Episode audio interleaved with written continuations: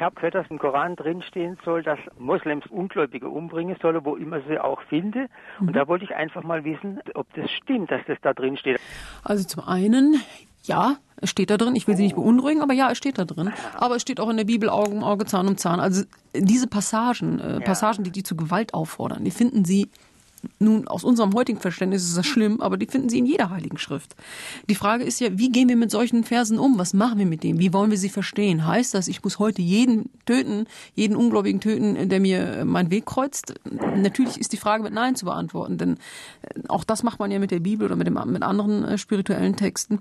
Man muss sie nur im Kontext ihrer Zeit verstehen. Man kann sie ja gar nicht heute vollständig verstehen und in diese Zeit überbringen. Das haben die Christen mit ihrer Bibel geschafft. Das haben die Juden mit ihrer Tora zum Teil auch geschafft. Und das müssen die Muslime zum Teil auch noch schaffen. Ich will nicht sagen, dass es alle hingekriegt haben, aber zumindest was das Töten von Ungläubigen betrifft, in Europa, so sehe ich momentan keine wirkliche Bedrohung oder Gefahr, dass dieser Vers jemals wortwörtlich ausgelebt werden will.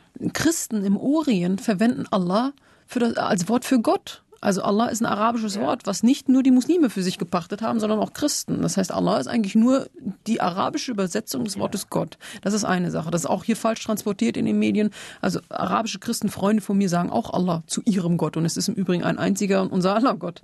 Nochmal, man, man kann ja nur dafür plädieren, selbst wenn solche Verse im Koran enthalten sind. Erstens, sie machen nicht die Mehrheit aus. Zweitens, sie sind zu ganz bestimmten Zeiten offenbart worden. Zum Beispiel zu Kriegszeiten. Da macht es natürlich Sinn oder aus damaligen Verständnis Sinn, dass solche Verse offenbart worden sind, dass man Feinde bekämpfen soll, dass man sie unter Umständen sogar töten darf.